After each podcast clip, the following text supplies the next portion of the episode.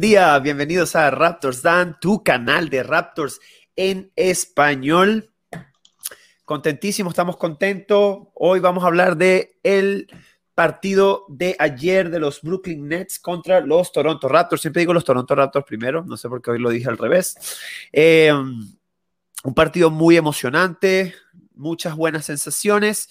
Eh, por supuesto, con el más grande, el magnánimo, el increíble, el, el impresionante, el ser humano más increíble del planeta Tierra, Roberto. ¿Cómo estás?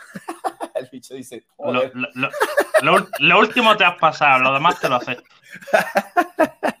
Nada, muy bien. Yo, yo estoy estupendamente. Hoy tengo un par de cosas que decir. Primero, enhorabuena.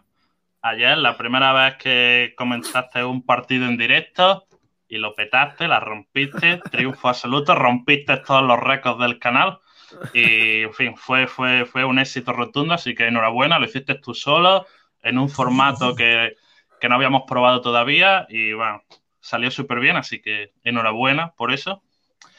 Lo segundo que quiero decir, mira, esto es un poco así, un poco más a nivel personal, pero hoy, hoy he tenido así un día un poco, un poco pesado, mm, para ir a trabajar me he comido como cuatro o cinco horas de tráfico, llega súper tarde, he tenido problemas con el ordenador, he llegado tarde a casa, en fin, he tenido un día de estos pesados que te ponen de, mal humor.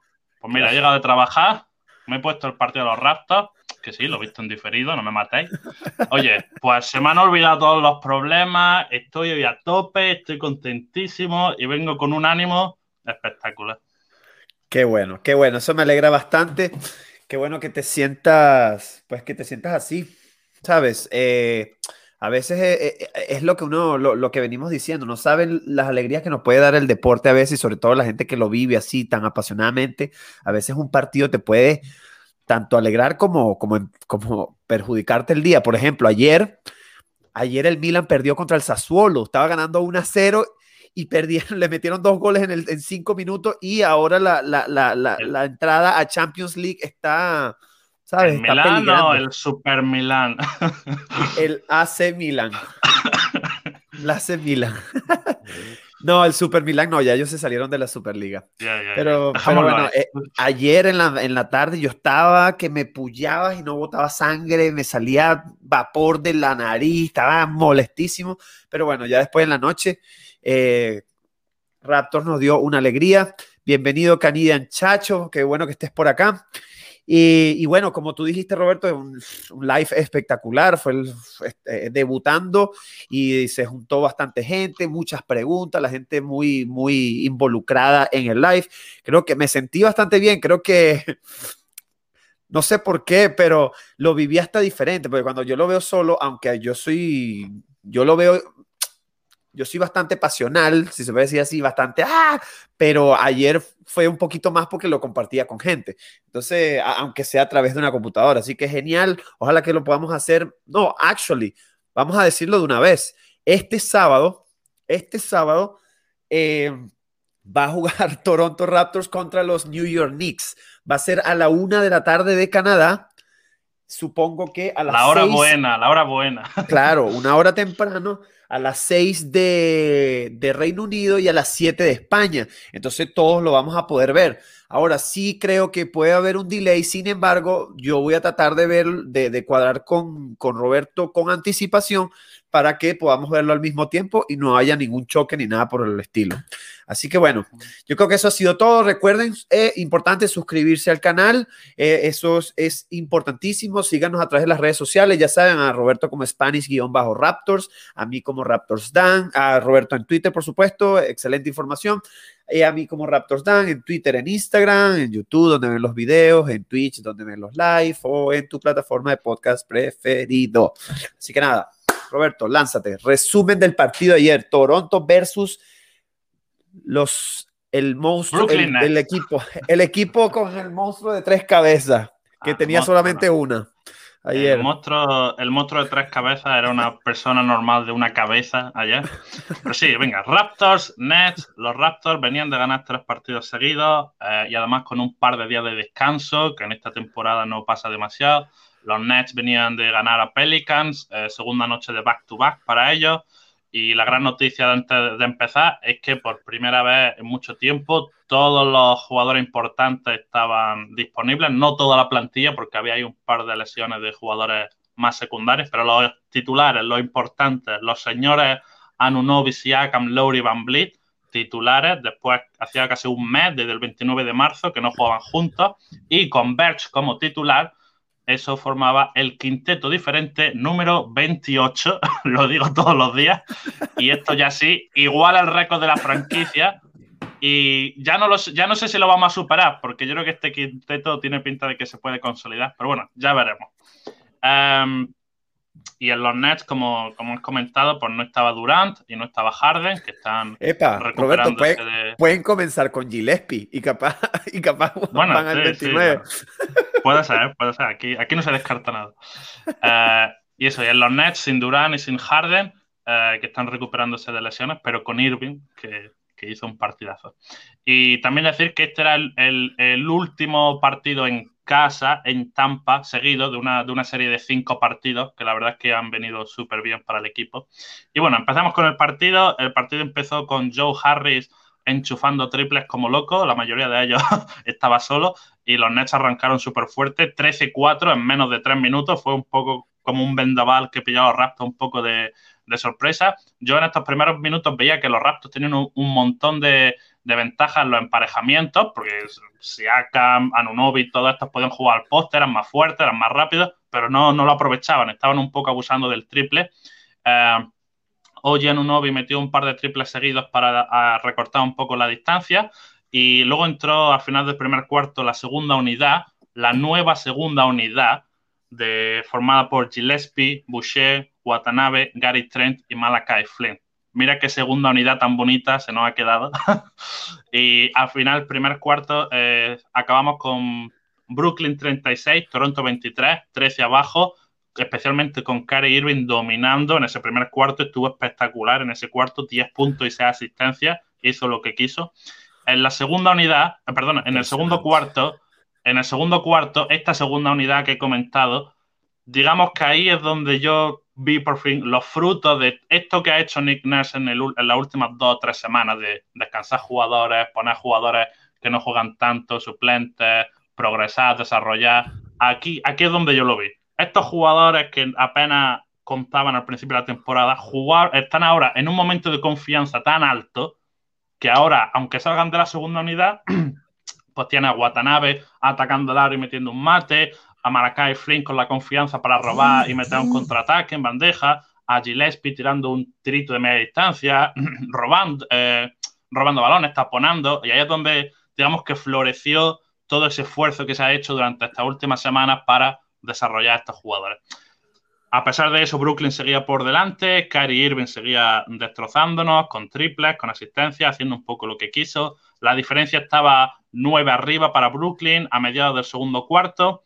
Eh, Kyle Lowry y Van Vliet tuvieron una primera parte un poco difícil, eh, sobre todo en la dirección del equipo. Eh, dieron poca asistencia, fallaron muchos triples, cometieron algunas pérdidas y, a mí me sorprendió un poco, ¿no? Porque estos dos jugadores, bueno, se conocen súper bien, saben muy bien cómo jugar juntos, pero bueno, les costó un poco en esta primera parte, aunque sí que es verdad que al final, muy al final de la primera parte, Van Vliet enchufó un par de triples, Siakam también metió otro triple y un triple final de Kyle Lowry, al final nos acercó en el marcador 58 a 56, solo dos abajo al descanso, con un parcial muy bueno eh, antes, de, antes de irnos al descanso. Llegó el tercer cuarto y últimamente en los partidos de Toronto, en los terceros cuartos, yo no sé lo que pasa, pero todo el mundo le entra y un subidón.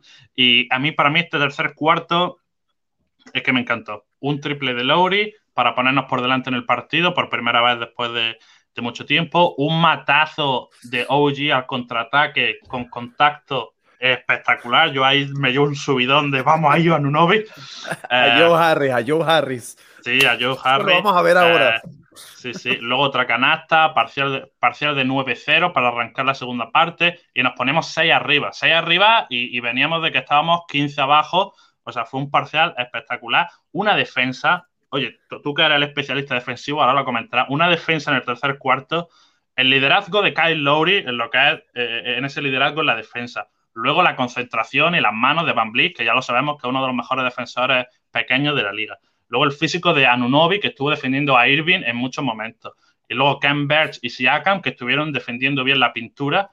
Y, yo y luego, luego Van Vliet, que digamos que era un poco el que, el que faltaba por, por, sumarse a esta fiesta, metió otros dos triples seguidos y, y nos fuimos ya 11, 12 arriba. Y yo en este momento, en estos, no sé si fueron como 5 o 6 minutos del tercer cuarto, yo es que estaba con un subidón de decir, estos son mis raptos.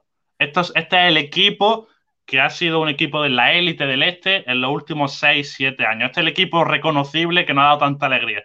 Y para mí esos 6, 7 minutos me recordaron a, todo eso. Y de verdad que a mí me dio mucho, mucho, subidón, mucho subidón.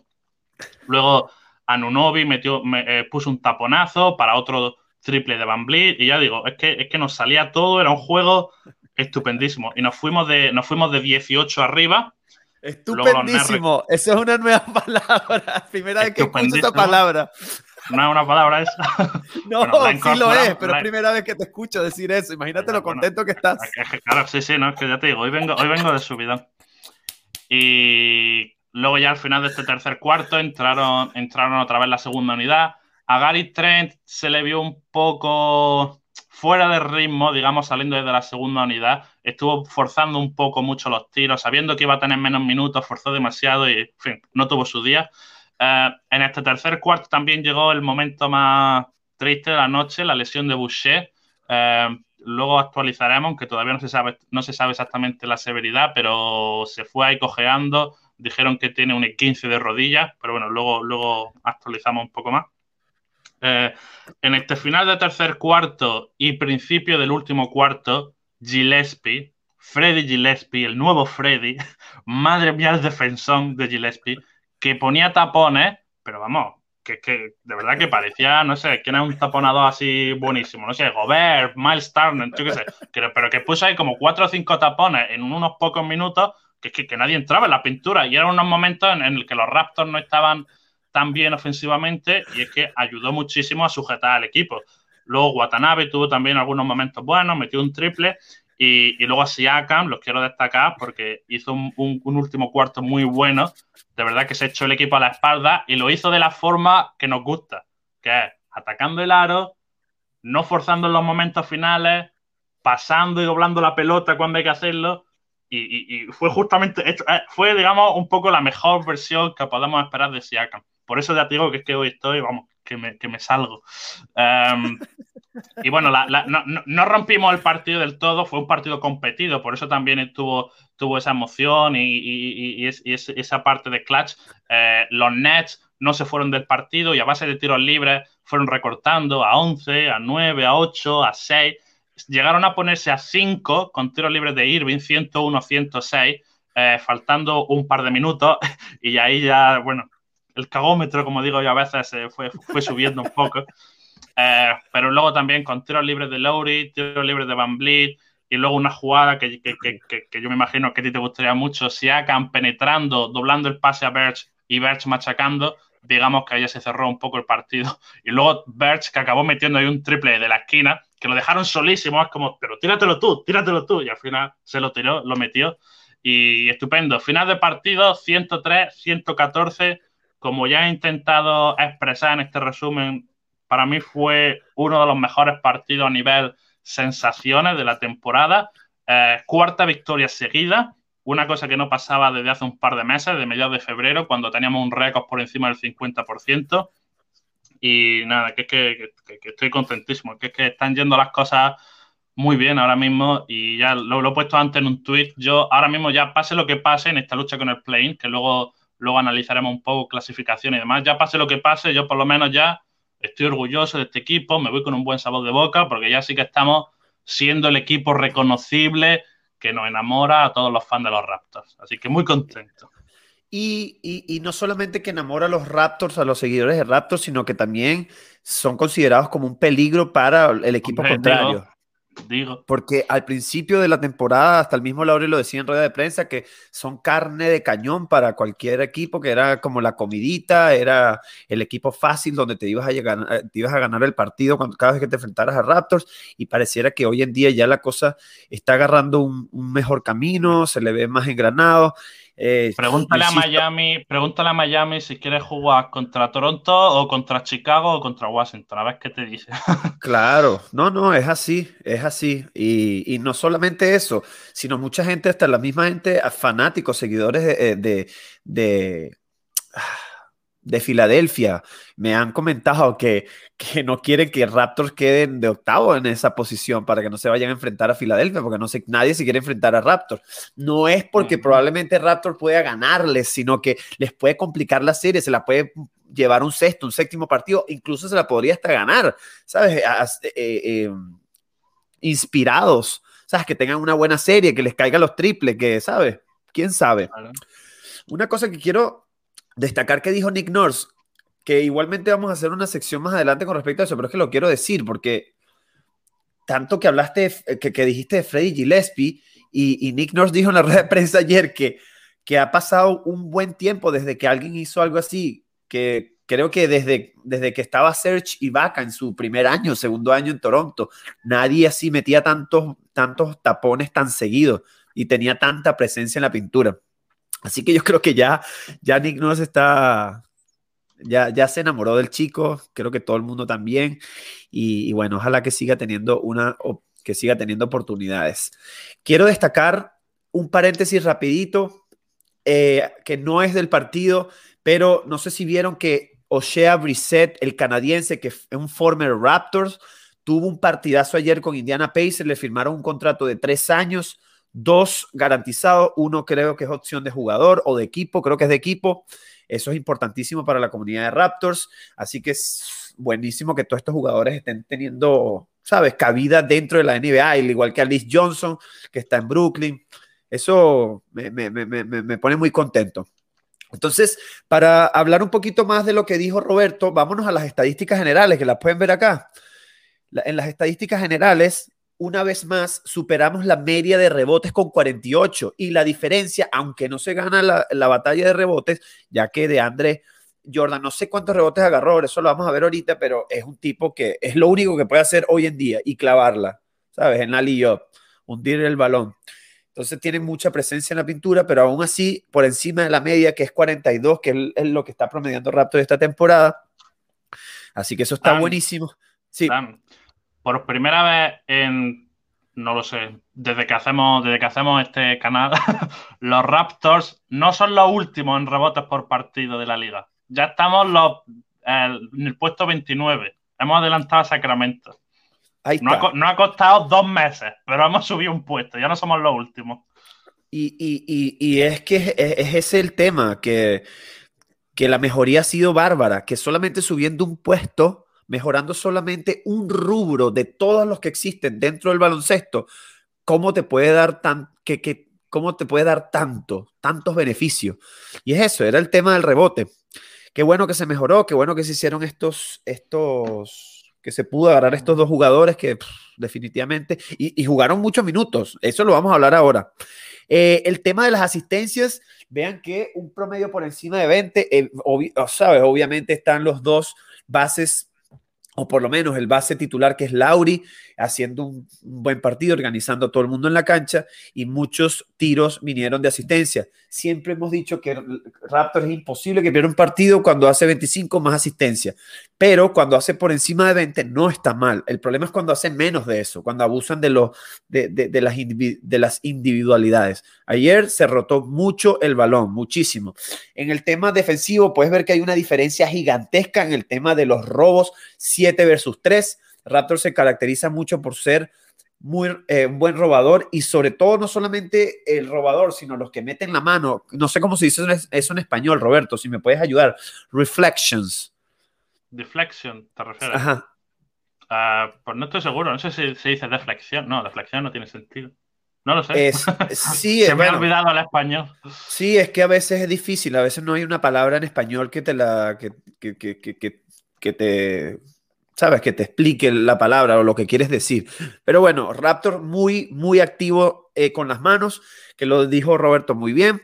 Y, eh, por ejemplo, en el tema del triple, que es lo último para pasar ya al siguiente punto, es que estuvieron muy bien desde, la, desde el tiro de tres, no al principio del partido, pero sí después se encendieron, sobre todo OG, que metió como tres triples seguidos y eso fue el que, básicamente el que mantuvo el partido ahí a, a línea.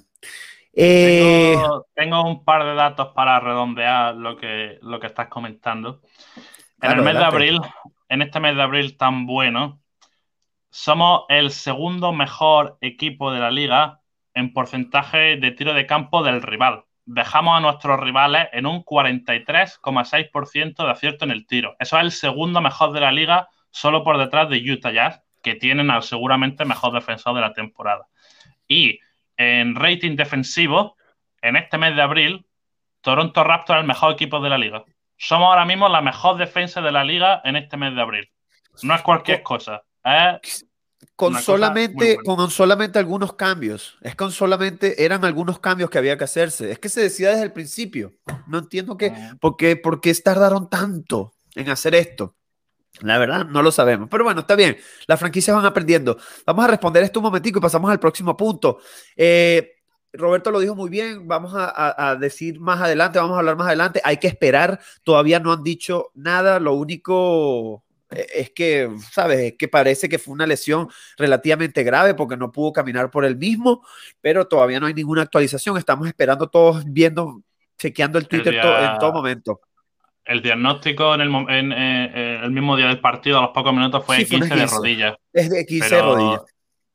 Y, hoy, hoy se ha hecho una resonancia para ver la, gravedad del E15. Así que, bueno, dependerá de la gravedad. Si es un E15 leve, pues a lo mejor es solo un par de semanas. Pero si es un E15 grave con rotura del ligamento, unos dos, tres meses no se los quita nadie. Sí, sí, ya capaz ya, ya, ya está listo por lo que queda de temporada. Está bien que se recupere que se recupera. Por Boucher, que era el único jugador de los Raptors que ha jugado en todos los partidos de la temporada. Ya no, no, lo, va, no lo va a completar, desafortunadamente. Y fue una jugada infortuita porque le cayó Cabarrot sin querer en el pie, ¿sabes? Fue, mala suerte. Sí, definitivamente. Y esto rapidito, ¿cómo le caería Watson a los Raptors? ¿Amoldaría el equipo? Eh, la verdad, Watson es un jugador Sí, no sé tú, Roberto, tú puedes dar tu, opinión. A mí website no me gusta porque es un jugador que es, es como, es como, es como Drummond. ¿Sabes? Que es un jugador que caza los rebotes, que no cambia cuando tiene que cambiar la marca, eh, se queda siempre alrededor de la pintura. Sí, es un protector de aro, sí, es un jugador que te puede bajar varios rebotes, pero es un hueco en la defensa perimetral. Y hoy en día, que esto es básicamente lo que hacen todos los equipos en la NBA, buscan el cambio de marca para que quede el mismatch. Si tú pones un Kemba Walker versus Watson, ¿qué va a pasar ahí? una película de miedo, una película de horror. Así que, ah, ¿sabes? E, e, e, es, complicado, es complicado. Yo no lo, yo no lo quisiera, la verdad. O depende, si, si, si, viene por un mínimo, o sea, un tercer pivo que tengas ahí, ¿sabes? No, no es malo, pero pero a mí no me gustaría. Si, no hubiesen preguntado hace un mes cuando Baines era el titular, te hubiese dicho, sí, por favor, quien sea, que se venga. Pero ahora que, ya, ahora que ya tenemos un par de pibos consolidados, dejémoslo como está. Que pareciera que se entienden bien y, están haciendo el trabajo. Vamos a pasar al próximo punto. Eh, que siempre ustedes ya conocen cómo es el tema. Siempre ah, vamos a hablar de Brooklyn, cómo fue el rendimiento de Brooklyn en el partido y después vamos a responder este, esta pregunta. Brooklyn es un contender absoluto al anillo. Difícil porque ha jugado siete veces, solamente ha jugado en siete partidos todos los jugadores, eh, estos tres jugadores insignes muy buenos que son Harden, Kevin, Durant y, Irving, solamente en siete partidos. Eso probablemente les pueda pasar factura en unos playoffs. Pero bueno, son estrellas son, son capaces de adaptarse rápidamente, así que yo no creo que eso vaya, vaya a ser tan difícil. Pero, eh, si quieres, empiezo yo, Roberto, y después tú me sigues. Cuando... a mí la verdad que estos Brooklyn, lo primero que quiero destacar es el tema de, de, Irving, que no solamente que el tipo se caracteriza por ser un anotador, sino que ayer el tipo defensivamente, no, ¿tú te acuerdas de la tapa que le metió a, a Birch? Sí, le puso ahí un taponcillo bueno. Un, tapón, pero, o sea, se, no, está, está, arriesgando el cuerpo, está arriesgando el cuerpo. Si te leo las estadísticas, imagínate, 28 puntos, 11 rebotes, casi un triple doble, 8 asistencias, 3 robos y un bloqueo.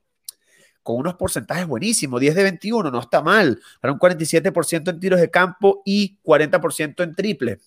A mí me pareció que este jugador de verdad que, que, es una amenaza, es una amenaza. Y, wow, me gusta la verdad en lo que se está convirtiendo, me gusta la verticalidad. Eh, pero bueno, es eso. Ya sabemos que este equipo sin un organizador les cuesta mucho porque todos los demás jugadores son jugadores que se caracterizan por ser tiradores a pie firme, tiradores de catch and shoot. Joe Harry nos clavó cuatro triples, pam, pam, pam, pam, pam, y después no hizo más nada. Estos cuatro triples que ustedes ven aquí de Joe Harris los marcó en los primeros cinco minutos del partido y después no hizo más nada. Eso es una cosa que es grave, no es grave. Cuando tú atacas de alguna manera a Raptors y le haces daño, te estás poniendo tu misma cruz porque Nick Nurse definitivamente ajusta, y eso es una de las cosas que tanto nos gusta de Nick Nurse, es su capacidad para ajustar, sobre todo durante una serie de playoffs, y ha demostrado que durante un partido también ajusta, a veces para bien, a veces no, no para bien, pero ¿sabes? Nos inclinamos más hacia lo bien. Es un entrenador que, por lo menos aquí, o por lo menos yo, hablo por mí, Roberto, no sé tú, me gusta mucho su manera de, ser entrenador, las decisiones que toma. Y, bueno, lo, definitivamente Joe Harris casi que lo doblaban cuando le llegaba el balón a la mano. O sea, lo incomodaron en todo el partido después de esos cuatro triples seguidos. Jeff Green tuvo una noche, eh, una noche modesta en donde yo esperaba muchísimo más de él pero obviamente la, e, el ser defendido por, por Pascal no es sencillo, eh, que es una cosa que vamos a hablar ahora, lo comenté por mis redes sociales, Pascal, una de las cosas que más está impresionando, impresionando es el tema defensivo, y mira que estoy diciendo su nombre, eh, porque de verdad que se lo merece, eh, que hablemos con, con, nombre y apellido. Y bueno, en líneas generales, sabes, esto, son, esto es un Brooklyn que lucha. Me encanta el Bruce Brown, que esto es un chico que estaba en Detroit, que no hacía nada. Y mira todo, todo el daño que nos hizo ayer. Y varios puntos se los metió a Oji Onanobi. Eh, interesantísimo, 21 puntos, 14 rebotes con unos porcentajes gigantescos, 8 de 14 en tiro de campo. ¡Wow! Y no era un jugador que se caracteriza por lanzar triples, 2 de 4. Impresionante. Me encantó eso. Me encanta la progresión de ese chico. Blake Griffin se vio, jugó pocos minutos, es un jugador que está reservando y más con la ida de la Marcus Aldrich, con el, con el retiro de la Marcus Aldrich, sin embargo, hizo su trabajo, sus porcentajes positivos, sí falló dos triples, pero ahí estuvo. Eh, y bueno, la, verdad no hay mucho que agregar, sí me, eh, eh, esperaba que le dieran más minutos a Liz Johnson, pero bueno, cuando se las dieron, Pascal le clavó dos, puntos en la cara, Gillespie le metió un tapón, así que bueno, no tuvo su mejor partido en sus solo cinco minutos que jugó. No sé qué te parece a ti. Ah, y para responder la pregunta, chicos, si considero que Brooklyn es un contender absoluto, por supuesto que sí. Están ganando partidos sin tener a sus dos mejores jugadores. Ganan partidos. Ojo, este partido que jugaron con Toronto era back to back, porque ellos jugaron un partido el día anterior eh, corrígeme, ¿con quién fue? El partido anterior con Pelican, con New Orleans, que lo ganaron, que estuvo cerrado y al final lo ganaron, lo ganaron. Que Irving se puso el equipo en la espalda y prácticamente este equipo en este partido se le puso el equipo en la espalda otra vez, solamente que las estadísticas hablan por sí solos. Raptors está siendo una de las mejores defensas y a Irving lo secaron al final. Entonces, bueno, sí los considero un contender absoluto, absoluto, junto con Lakers, lo veo en la cima a los dos. Y bueno, ojalá eso sería épico. ¿Se imaginan? Una final LeBron James contra Irving. Eso va a ser espectacular. Adelante, Roberto. Todo tuyo. Uh, sí, bueno, contestando la pregunta si Blue Brooklyn es contender, pues, pues, ¿cómo, no, ¿cómo no va a ser contender? ¿no? Si este equipo está construido exclusivamente para ganar el anillo y esta temporada especialmente tiene, a tres, tiene, a tres, de los mejores jugadores de la liga. Eh, va un poco por, por, gusto, ¿no? Pero habrá gente que discutirá que Irving, Harden y Durant son el mejor base corta y alero de la liga y de los últimos 20 años. Hombre, se puede discutir, ¿no? Pero que hay gente que lo podría defender. Entonces, si tiene a tres jugadores así, ¿cómo no van a ser contenders? Si tiene a tres jugadores promediando más de 25 puntos por partido, ¿cómo no va a ser contender? Y luego, aparte de estas tres super mega estrellas, que no tengo que hablar de ellas porque todos los conocemos, tiene al mejor, a uno de los mejores triplistas de la liga, Joe Harris, y luego tiene un montón de complementos que saben perfectamente lo que tienen que hacer.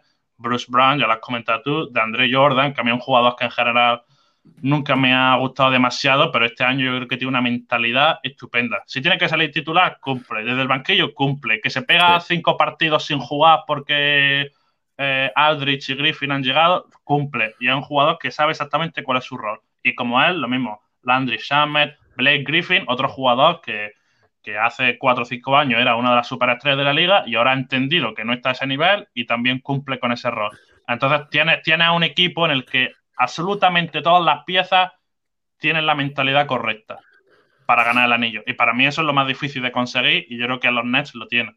Van a pelear por ser primeros del este con, Filadelfia, veremos a ver quién lo consigue, pero bueno, queden primeros o segundos.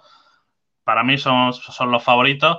Eh, se ha hablado mucho que Harden, Irving y Durán solo han jugado juntos siete partidos y a pesar de ello están ganando, están ganando como churros. Tuvo, tuvo un tramo de temporada Durán al principio en el que estuvo increíble, luego Harden tuvo como 20 o 25 partidos en el que se discutía si podía ser el MVP y ahora Irving es el que está tirando el carro. Entonces, cuando tenga los tres juntos en playoff, pues claro, no, no, van a ser contenders. Vaya, yo es que de hecho yo los pongo como, como favoritos. Um, luego, un dato curioso, que en casi todos los, en casi todos los directos sale la pregunta del tanking. Pues para los defensores del tanking, este es el ejemplo clarísimo de que no hay que tanquear para ser contender. Que hay no, digo, no digo que el tanque no pueda servir, pero me refiero que, que hay muchas vías de llegar a ser un equipo competitivo y los Nets son justamente el ejemplo totalmente contrario. Te voy a dar unos. Te voy a dar unos, es más, datos. Eh, da, esos datos porque esto lo voy a poner en un clip y lo vamos a poner en todos lados para que la gente entienda que para ganar anillo no hay que tanquear. No hay que tanquear. Si lo vas a poner en un clip ya me has puesto nervioso. Pero mira, Kyrie Irving, número uno del draft. Blake Griffin, número uno del draft la Marcus Aldrich, que desafortunadamente no, ya, ya, se ha retirado, pero estaba en los planes, número 2 del draft. Kevin Durant, número 2 del draft. James Harden, número 3 del draft. Y Jeff Green, número 5 del draft. ¿Cuántos jugadores de estos han sido drafteados por los Nets? Ninguno. Entonces, para los que se pegan toda la temporada perdiendo para conseguir un buen pick, pues mira, luego va a llegar Brooklyn y te lo va a quitar. Así que que el tanque te puede servir, pero hay muchas maneras de llegar a ser competitivo y los Brooklyn han demostrado que puedes juntar muchas estrellas y también ser competitivo. Que luego también tenemos otros ejemplos de equipos que juntan estrellas y se van al garete, como los Lakers en, en 2012. Me refiero que hay muchas fórmulas y es muy difícil acertar con la fórmula correcta. Y para todos aquellos que, que se piensan que tienen la ecuación perfecta para pasar de ser el último al primero, no es tan fácil, no es tan fácil. Es que yo tengo que aplaudir, yo tengo que aplaudir porque es que esto, esto, esto es bueno que la gente lo entienda y lo escuche, sobre todo muchos seguidores de Raptor que decían que tanquea, tanquea, tanquea, tanquea. No todos los caminos llevan a Roma, no todos los caminos llevan a Roma, depende de tu situación, tu mercado también, porque sabemos que Brooklyn es un, eh, eh, eh, está en Nueva York, ¿ok? Brooklyn, y, y, y eso es es una de las ciudades. Más atractivo para la gente. Es más atractivo para los, sí, para los jugadores, hay mucho dinero, el mercado es grande. Entonces, eso también, eso también hay que colocarlo en la ecuación, pero, pero el, el tema es ese. No hace falta tanquear. Tanquear te trae secuelas negativas, que es convertir un equipo, un entrenador, una, un staff administrativo eh, eh, eh, de entrenadores con mentalidad perdedora. ¿Para qué? Para conseguir un pique, ni siquiera sabes si te va a servir o no, si va a ser un jugador bueno o no, o se va a lesionar o no, tal cual como le pasa a Marvin Bagley, por ejemplo, que tanquea, tanquea Sacramento para agarrar el pick 2, creo, corríjame si me estoy equivocando, a Marvin Bagley, míralo. ha jugado como 50 partidos en tres temporadas. Entonces, chicos, quítese esa vaina de la mente. Por lo menos acá en la comunidad que estamos tratando de formar nosotros eh, es esa, tratar de ser competitivos, eh, siempre buscando otras vías que no sean el tanking, definitivamente no. Eh, para, acabar con el tema de los Nets, no sé si los quieres poner ahí en pantalla, pero quiero responder a la pregunta de, Durant que nos hace Nilikina Army, que dice que cómo vemos a Durant. Lo dice como que lo ve un poco endeble, que no parece estar al 100%. Pero que simplemente... Ah, ah la, pregunta, Yo poniendo esto. claro, claro. que, ya le, que ya he dicho yo, pero para que la vea la gente. Que Durant, Durant, precisamente en la final contra los Raptors, tuvo una de las peores lesiones, que si no la peor, que puede tener un jugador de baloncesto, que es romperse el tendón de Aquiles. Se ha pegado un año y pico sin competir, o, un año y medio o algo así. Y te digo, ha jugado 24 eh, partidos esta temporada. Y te digo sus promedios. 27,3 puntos, con 54,3% en tiros de campo y, eh, ¿dónde está el triple? 46,2% en tiros triples. Esos datos son mejores que cualquier temporada que hizo con los Warriors. Entonces, que si está en doble, joder. Pues ya quisiera yo tener un jugador en doble que me hace esos números. Sí, sí, sí, no. Y, además, y además lo que proporcionó en defensa cuando, cuando estuvo jugando. Lo que proporcionaba en defensa, porque estaba en todos lados. Entonces, Tela, tela. No, olvídate. Durán, señores, métanse en la cabeza. Durán es un élite de la liga. Es un élite de la liga. La gente se ha olvidado mucho de quién es Kevin Durán. Ya lo vamos a ver en playoff. Ojalá llegue sano. Ya van a ver. Ese hombre cuando se transforma, a mí jamás se me va a olvidar. Y esto es una anécdota y pasamos rápido. El partido cuando se ganó el campeonato en el 2019. Creo que fue el primero o el último eh, partido con Warriors que se jugó aquí en Toronto y no estaba Curry estaba solamente Clay y Durán. Y Durán, siendo marcado por Kawhi Leonard, metió como cuatro triples al final del partido. Él solamente, él tenía el partido en los hombros, pero, y de hecho metió un triple en la esquina. No sé si te acuerdas de ese partido, siendo marcado por Durán. Yo creo que te refieres al, último, al último en el que se lesionó. Porque Durán, Durán no jugó toda la serie hasta el último partido. Si me acuerdo. No, no, no, yo no hablo, yo no hablo de las finales, yo hablo de la temporada regular. Ah, perdona, yo hablo de la temporada. no, no, no, no, no, no, yo hablo de la temporada regular, de la temporada regular, el último partido que se jugó de temporada regular en Toronto. Toronto Warriors. El tipo hizo un partido, busquen los números, busquen los números, eso fue una locura, eso fue una locura y, es eso, es un carajo que tiene la capacidad de anotar, es un carajo que tiene la capacidad de, de, llevarte un equipo en los hombros y lo ha hecho, dos, dos finales de MVP, bueno. La gente se ha olvidado mucho de quién es ese jugador. Vamos a pasar al siguiente punto. Gracias por las preguntas. Sigan preguntando. Se le ve poco estable eh, en físico. Hay que ver, está regresando una lesión poco a poco. Recuerda que su regreso fue difícil porque también recuerden que Irving se fue, hubo unos problemas que no quiso jugar, eh, estuvo haciendo cosas personales, entonces Durant tuvo que jugar más, más tiempo y más minutos de lo que debía. Recuerda que al principio Brooklyn no tenía el equipo que tiene hoy en día, ¿sabes? Hay cosas, hay cosas que evaluar. El equipo de Brooklyn ha evolucionado a medida que han pasado las semanas. Creo, creo que lo, estaba buscando, creo que te refiere a este partido Warriors Toronto en noviembre del 19, Durant 51 puntos. Sí, Supongo que es al que te refieres. Sí, sí, es que el tipo, es que hizo un partido, yo no me acordaba la cantidad de puntos que hizo, pero es que el tipo era imparable, lo doblaban y metían tiros por encima. Es que el tiro, es que se partió un día, un día, Roberto, si quieres. Un día lo vemos. Un día lo vemos, es que eso fue una loquera, una loquera. Eh, bueno, vamos a pasar al siguiente punto, chicos, que es la vuelta del Big Four. La vuelta del Big Four. El capitán Kyle Lowry, Mr. Bet on Yourself, Fred Van Vliet, eh, el camerunés, el innombrable, hoy lo nombramos, Pascal Siakam y OG Onanobi, el que lanza los tiros no esperando fallarlos. el que es, ¿saben a lo que me refiero, no? Eso fue lo que él dijo en su rueda de prensa en, el, en ese tiro mítico que en la burbuja cuando la metió así en, menos de un segundo y eso fue lo que le dijo a los reporteros al final en la rueda de prensa. Yo no lanzo la pelota esperando fallarla. Entonces así se quedó el tipo. Roberto, ¿qué te pareció? Yo, yo, estaba, yo eh, estaba en shock. Yo no esperaba eso ayer. Sí, había mucho, un poco de preocupación, un poco de nervio, ¿no? Porque veníamos jugando tan bien con los suplentes, descansando titulares, que estábamos todos un poco. A ver si ahora cuando vuelvan los titulares vamos otra vez a jugar muy mal y, nos vamos otra vez a atascar y a enredar.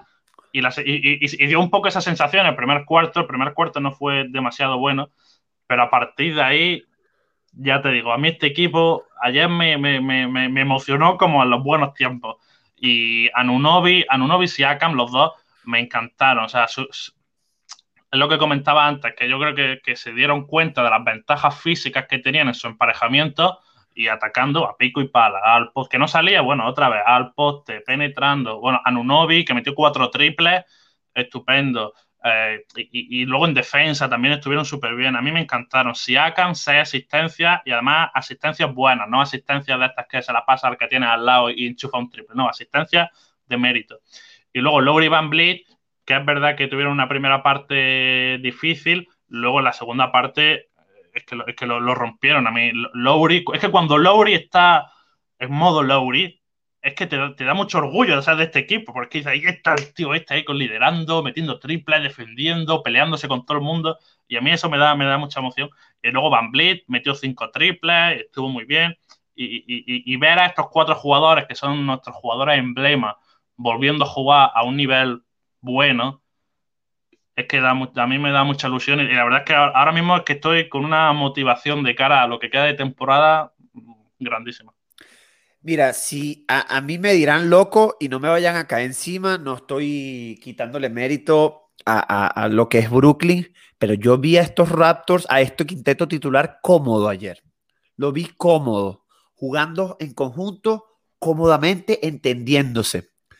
Y eso es algo que ellos vienen que traen desde el 2019, que lo mantuvieron el año pasado y que este año, primera vez desde que e, este es el primer partido que yo veo, y eso que no lo pude ver bien porque estuve en el live ayer y, ¿sabes? Hay cosas que no me, que por estar hablando me cuesta, eh, ¿sabes? Destacar, atacar, eh, entender.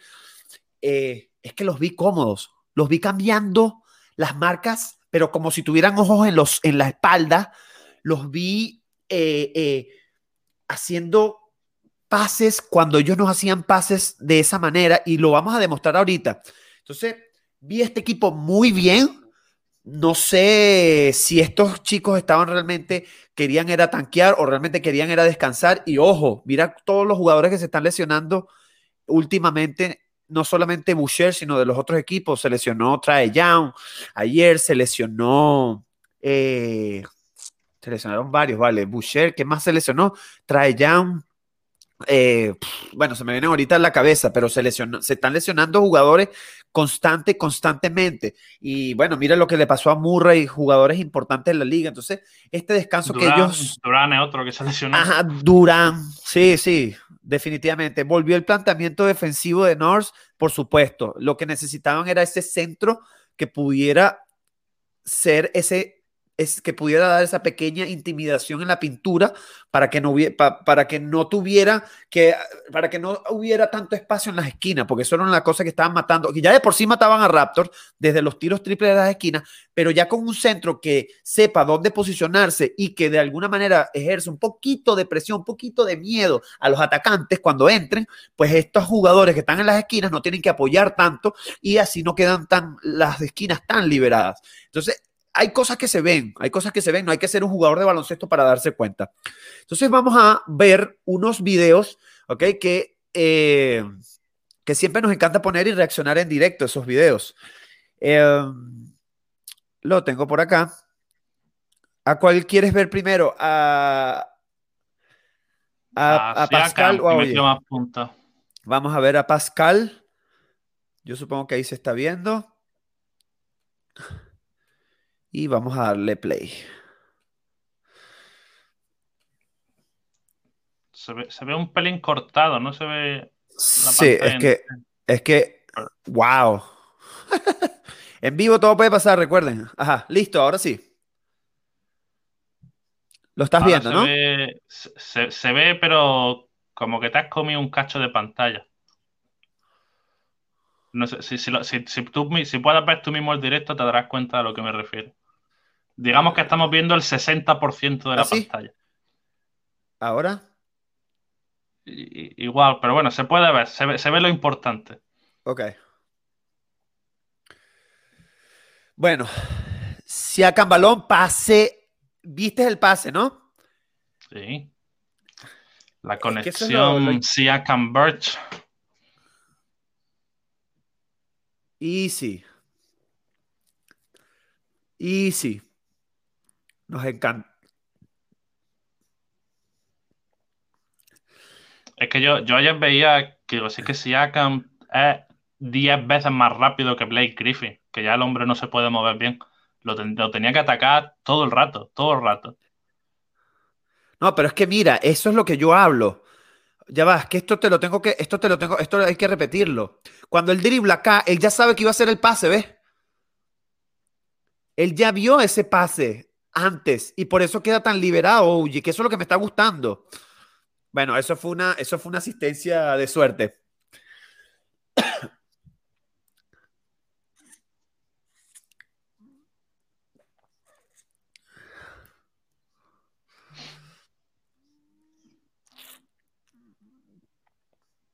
Y bueno, su porcentaje de tiro libre es por encima de 80, ¿eh? Cuidado. 5 mm, de 6 en el tiro libre. Sí. En tiro de 3, splash. Levantando las manos. Sigue. Sí, no tuvo buenos porcentajes. Decimos, decimos los números completos que creo que no lo hemos dicho. 27 puntos con 10 de 19 en tiros, o sea, muy, muy eficiente. 9 rebotes, máximo reboteador de, de ayer. 6 asistencias, máximo asistente, dos robos. O sea, fue el máximo anotador, reboteador y asistente del equipo ayer. Así que poco más se le puede pedir. Hizo de todo. Tiro en la esquina, liberado, splash.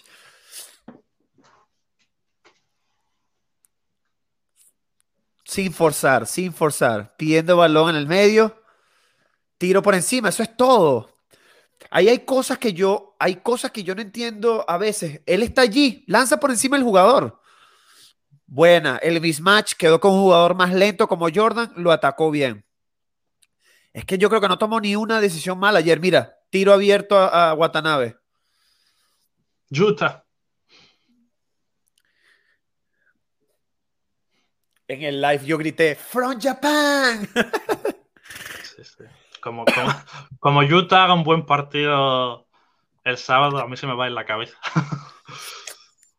Lo hará, lo hará.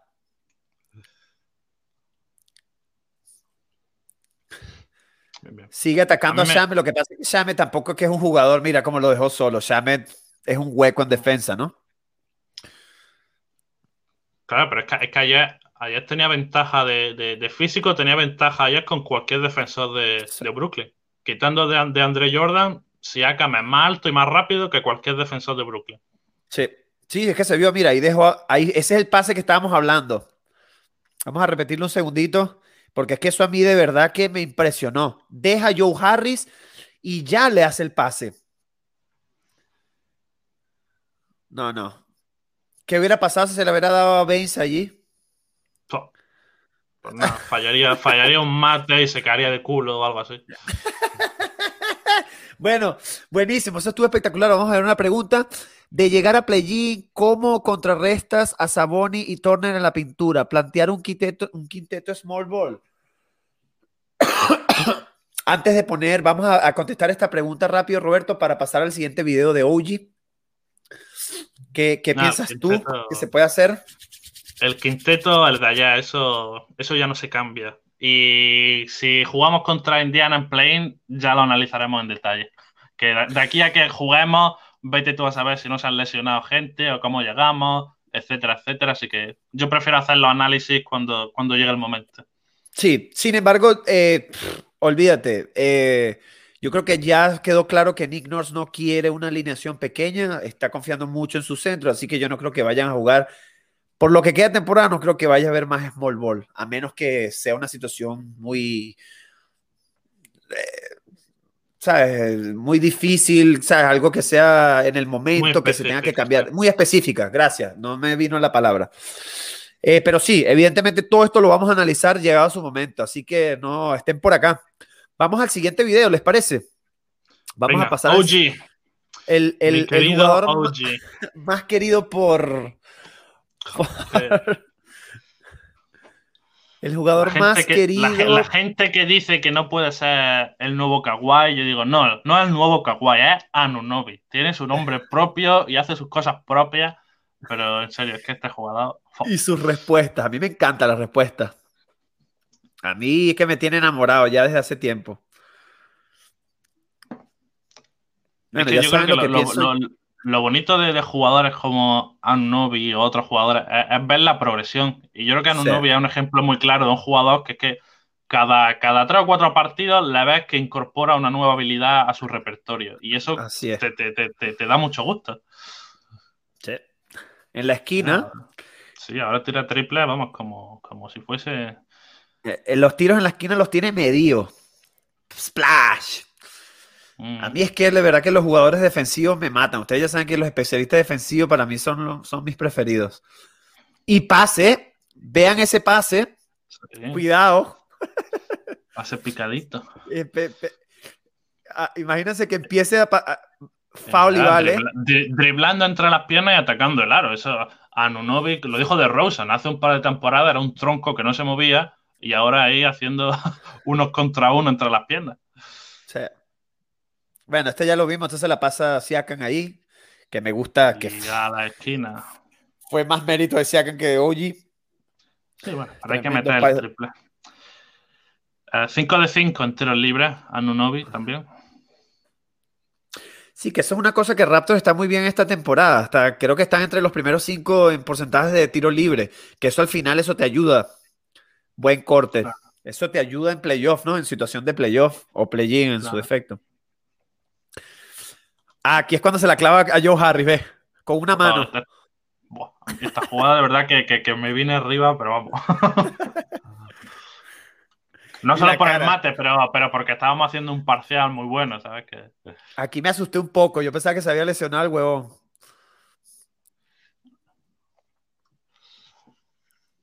Oye, otra vez de la esquina. Es que liquidó. Desde la esquina el tipo estuvo on fire. Estuvo on fire el tipo desde la esquina. Así que, sabes, interesantísimo. Bueno, vamos a pasar al siguiente punto. Estamos muy contentos con estos chicos. Ajá, adelante, adelante. Lo has dicho tú. Eh, Toronto es el tercer mejor equipo en porcentaje de tiro libre. 82,7%. 82, eso es, eso es altísimo, eso es altísimo. Bueno, vamos al siguiente punto, y este capaz no, no, no hace falta que nos extendamos tanto, Pocos minutos para Gary Trent Jr. Recibí varias preguntas a través de Twitter preguntándome si eh, por qué Gary Trent Jr. jugó tan pocos minutos el día de ayer. ¿Qué te pareció a ti? ¿Qué viste ayer? Eh? Bueno, yo tengo que decir que, lo clavaste, porque no sé si te pregunté, hace un par de directos te pregunté si Toronto tiene toda la plantilla completa, ¿cuál es el quinteto? Y fue justamente el que tú dijiste ayer, y yo te pregunté, bueno, ¿y qué pasa con Gary Trent? No sé qué, y, fue justamente lo que tú dijiste, es justamente lo que pasó. Eh, primer partido como suplente de Gary Trent, eh, se le vio un poco incómodo, ¿no? Como, quisiera, como que siendo todos los tiros que él normalmente haría en un partido como titular, los quiso como empaquetar en los 15 minutos que jugó yo creo que, bueno, han jugado que sabemos que es de racha, yo creo que se adaptará a este rol y lo hará mejor. Yo creo que ayer simplemente fue un mal partido. Cinco puntos, dos de nueve, pero no le daría mayor importancia. Yo creo que en el próximo partido lo mismo juega 25 minutos y mete 20 puntos, o sea que, calma. Sí, eh, efectivamente, yo lo que veo es que Nick Nurse está haciendo más uso de sus centros. Eh, de hecho, tanto Gillespie como Birch jugaron más minutos que él. Gillespie 23, Birch 24 minutos y Gary Trent Jr. solo jugó 14 minutos. Ya les digo, parece que Nick Nurse está cansado del small ball, ya no quiere saber más nada del small ball y mientras que tenga presencia en la pintura, pues parecerá que todo funciona. Ahora sí, los titulares subieron de 35 minutos para arriba, que eso es algo que capaz ellos se sienten bien físicamente, capaz eso lo van a ir modificando a medida que vayan pasando los partidos, porque ahorita están teniendo bastantes días de descanso entre partido y partido. Pero va a llegar la semana que viene, creo que hay, que hay cuatro o cinco partidos en la semana, una cosa así, cuatro partidos en la semana, creo. Entonces se vienen semanas duras. Pero sí, contigo, estoy de acuerdo, que se lo tomen con calma. Esto al final le ayuda a Toronto porque su valor baja un poco y así pueden pagar, no hay, no hay que pagarle tanto. Lo que pasa es que lo que demostró antes de llegado a este punto, wow. Pasemos al siguiente punto. que es evaluemos a los pivots. Esto lo deberíamos hacer con números y con estadísticas claves. Esto lo vamos a hacer, ok, esto lo vamos a hacer, pero ahorita sí abuelo de pájaro, como digo yo. Mm. Sí, del 1 al 10, Roberto, ¿cómo evalúas tú? Pero ojo, quita antes, antes, porque tengo, esto tengo que aclararlo, quita de la cabeza a Aaron Baines, porque no puedes decir, ah, porque si vas a comparar a Aaron Baines, estos tienen 10. No, no, no, no, no, no. Es que, la, temporada gira alrededor de Aaron Baines. Yo sé, yo sé, yo sé, pero, o sea, quiero, que, quiero tu respuesta lo más sincero y honesto posible y tampoco sin comparar con Ibaka y, este, y Marc Gasol. Tú, del 1 al 10, ¿cómo evalúas a estos dos pivots que están nuevos con la franquicia? Que no tienen más de 10 partidos. 10 es muy bueno, casi que supera las expectativas uno es muy malo, no sé para qué lo, lo, agarraron. ¿Cómo los evalúas tú? En los que están en el chat, pongan allí qué les parece, cómo lo evalúan ustedes a los pivots, a Birch y a Gillespie, del 1 al 10. 10 es buenísimo, 1 es malísimo. Pónganlo allí en el chat, los escuchan, los, leemos. ¿A ti qué te parece, Roberto? Pues si me ciño, si me ciño a, a, las limitaciones que me has puesto de no considerar a Aaron Baines, no, no acordarme de Gasol y Vaca, y simplemente centrarme en su rendimiento desde que llegaron a los Raptors, yo creo que les daría muy parecido, porque yo creo que los dos han tenido un nivel, un nivel parecido, pero quizá a Ken Birch le daría un 7 y a Gillespie un 6,5. Eso es sin contexto, sin contar a nadie ni lo que había antes. Base 9.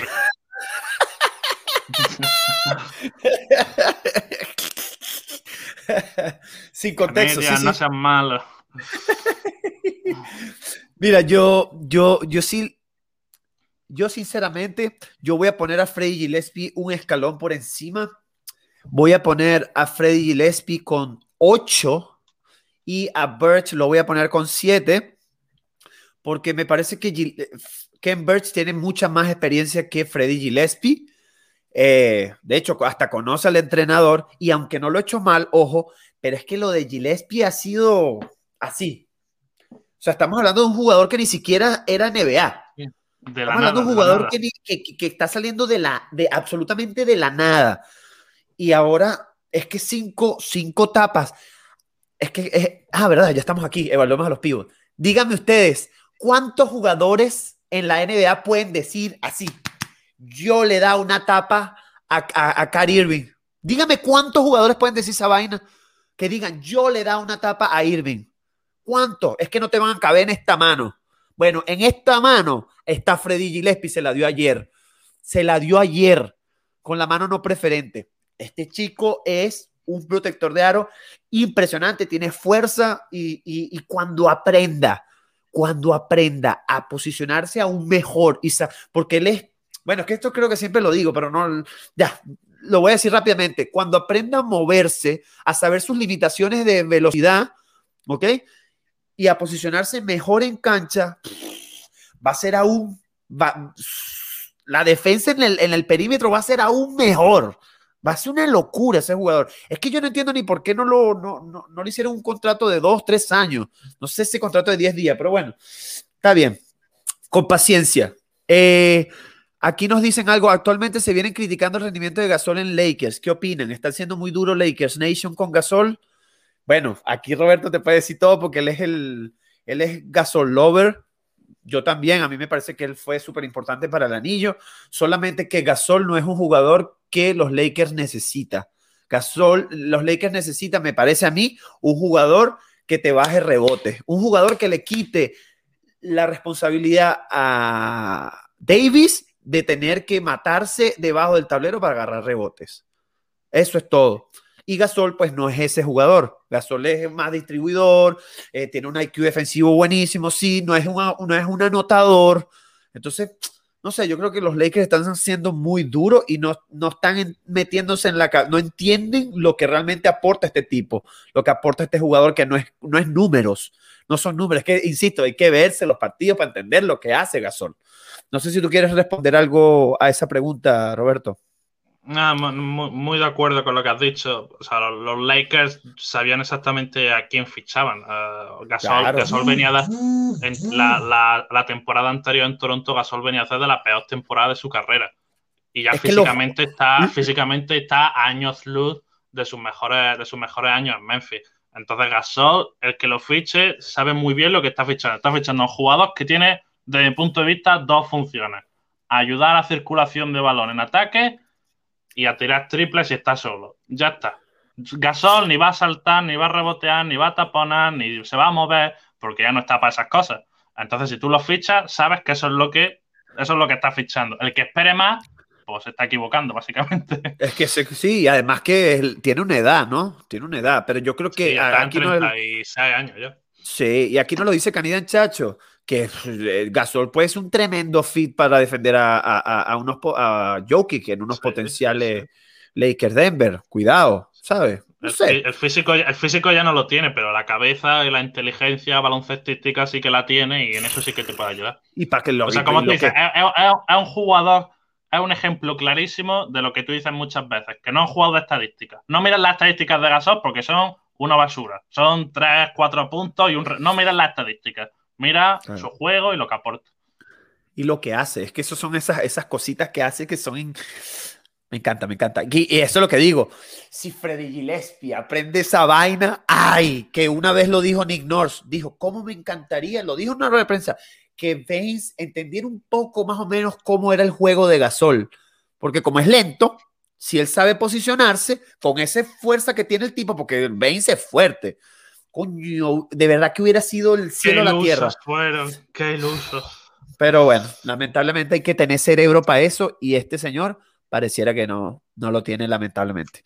Pero bueno, sin ser muy duro, vámonos a pasar, vamos a pasar al siguiente punto, no, que es... No sé cómo nos la apañamos, que Bane siempre se acaba llevando pala.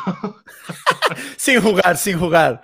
Sí, no, no, pero es que hay que decirlo, chamo, porque es que esta, esta temporada no hubiera sido así si él hubiera tenido un rendimiento mediano, ¿sabes? No se le estaba pidiendo un rendimiento... Ajá, eh, estamos acá, vamos a ir vamos a ir al play-in. Puedes ver esto, ¿no? Esto lo ves. Sí, veamos la clasificación, que es la, la, manera más fácil de explicarlo. Eh, bueno, la lucha por el play-in, no hace falta que expliquemos lo que es. No, hay que meterse décimo, o por lo menos entre el séptimo y el décimo. Eh, los Raptors están en una racha estupenda, cuatro victorias seguidas. Sin embargo, Washington ha despertado de su letargo y llevan seis victorias seguidas y, muchos ahora mismo los consideran como los favoritos con, con Bradley Bill y, y Westbrook. Chicago se ha caído completamente, todavía están ahí, la verdad. O sea, Chicago hay que darle opciones porque si le dábamos opciones a Toronto cuando estaba a tres o cuatro partidos, hay que dárselo a Chicago que está solo a, un partido de Washington, pero sí que es verdad que las sensaciones en Chicago son muy malas. Así que va a estar disputado hasta el final. Yo tampoco, Indiana tiene que tener mucho cuidado y yo me acuerdo que en mis predicciones, cuando hicimos aquel episodio de predicciones, yo dije que el que se iba a caer era Charlotte y Charlotte va para abajo veremos a ver hasta, hasta cuánto. Así que va a estar muy emocionante, la verdad. Sí, sí, eh, eh, eh, efectivamente va a estar súper emocionante y no solamente los puestos de play, de play-in, sino también las primeras seis posiciones. Mira lo cerca que están, están a un juego, medio juego. Imagínate el séptimo, sexto, quinto y cuarto están a menos de un juego y medio nosotros, nosotros no estamos en esa pelea, pero los que sean de Miami, Boston, Atlanta, Nueva York, la diferencia que hay entre quedar sexto o séptimo es abismal. Porque quedas, séptimo, luego en un play-in te echan, ¿vale? Sí, te pueden, te pueden echar, definitivamente te pueden echar. Además que el, el, décimo equipo de acá no le interesa jugar contra Miami. yo creo que es Miami, yo creo que sigue siendo el equipo más duro. Yo creo que es el equipo que más palo ha recibido, pero es que yo, no sé, le tengo mucha confianza. Pero bueno, nosotros estuvimos hablando de los equipos que tienen calendarios más fáciles que otros. Y efectivamente Toronto es el segundo equipo que tiene el calendario más difícil en lo que queda de temporada, según los rankings. Y eh, eh, Washington está en uno de los, tiene uno de los calendarios más fáciles. Entonces ahí va a estar complicado porque veo que Washington tiene una buena sinergia. Aún creo que probablemente pueda, pueda hasta cumplirse lo, lo, que está diciendo, lo que dijo Roberto en su momento, que Charlotte puede quedar fuera, pero yo veo que estos Torontos, vamos a ver ahora sin Boucher, pero yo veo que estos Torontos van a competir y estos Torontos van a ganar partidos.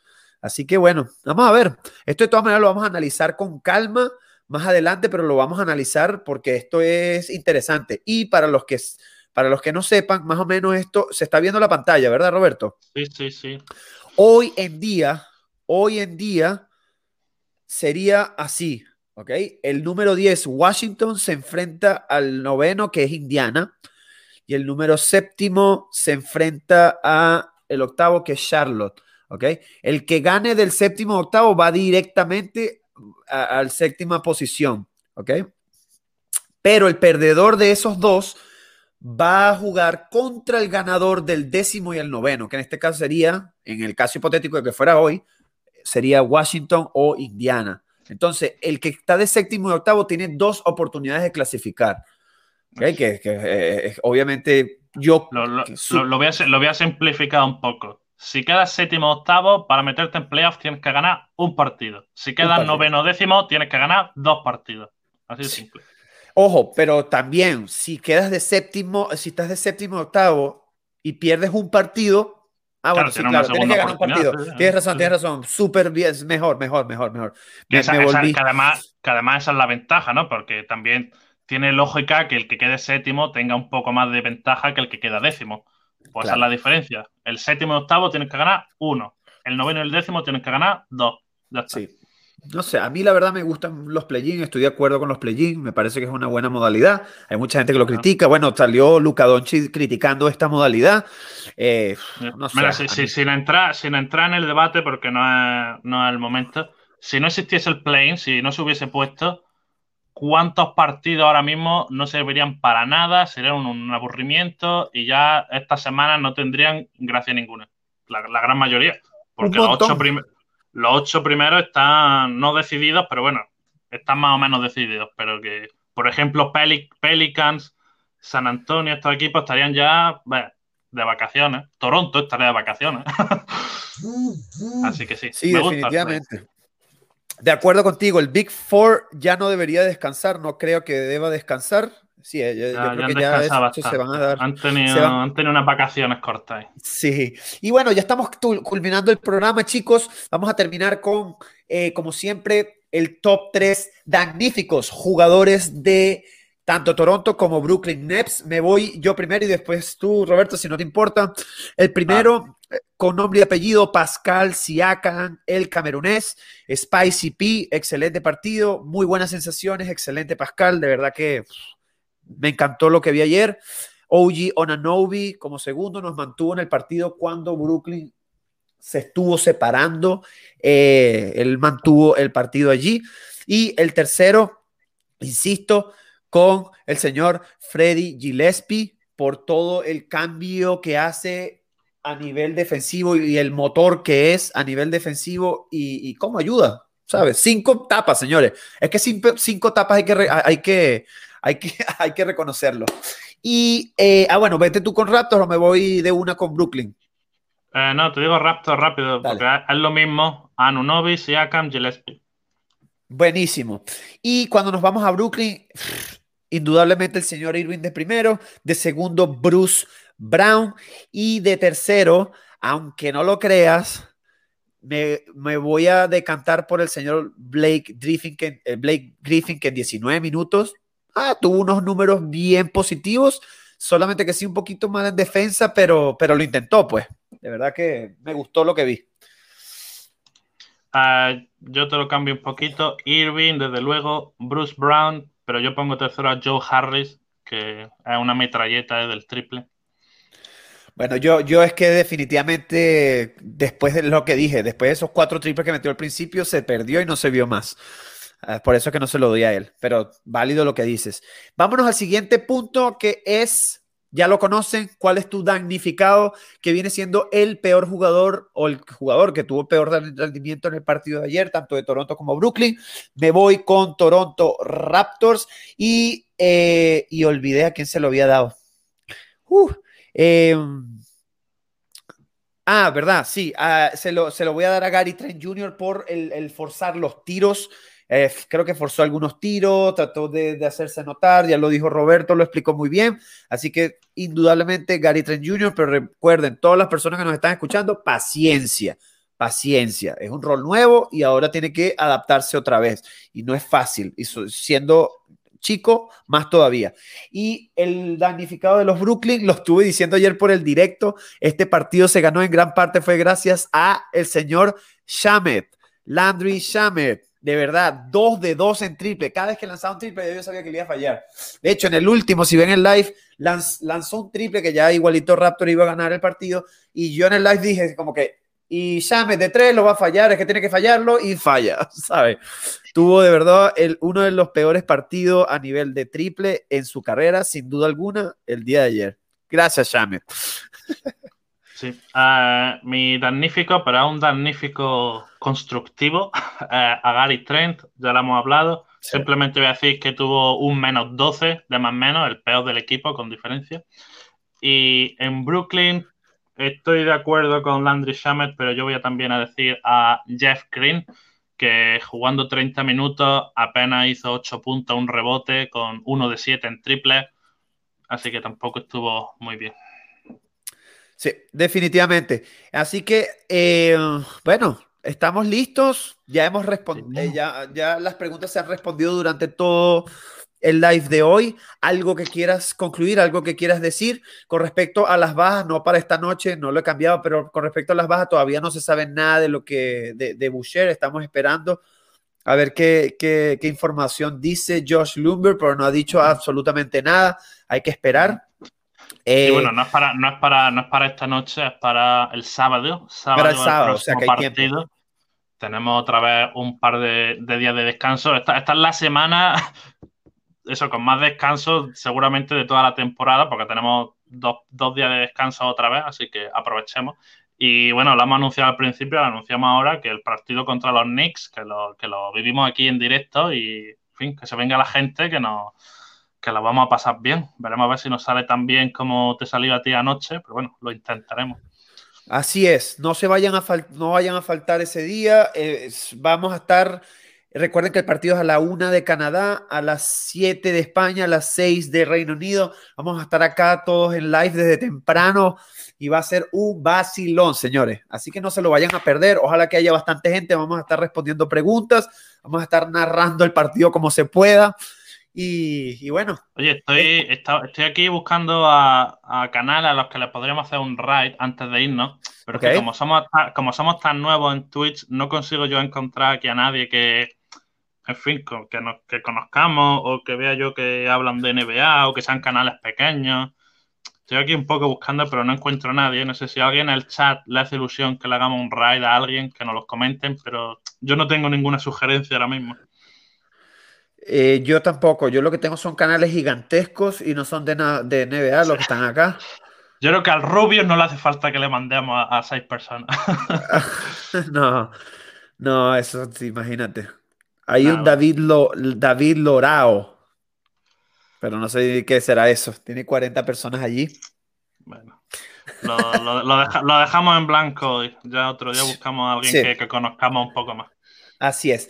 Así que bueno, nada chicos, esto ha sido todo por hoy. Gracias de nuevo por acompañarnos en este live. Cada vez más gente, esto de verdad que está, está chistosísimo, está súper, de verdad que esto está súper chistoso.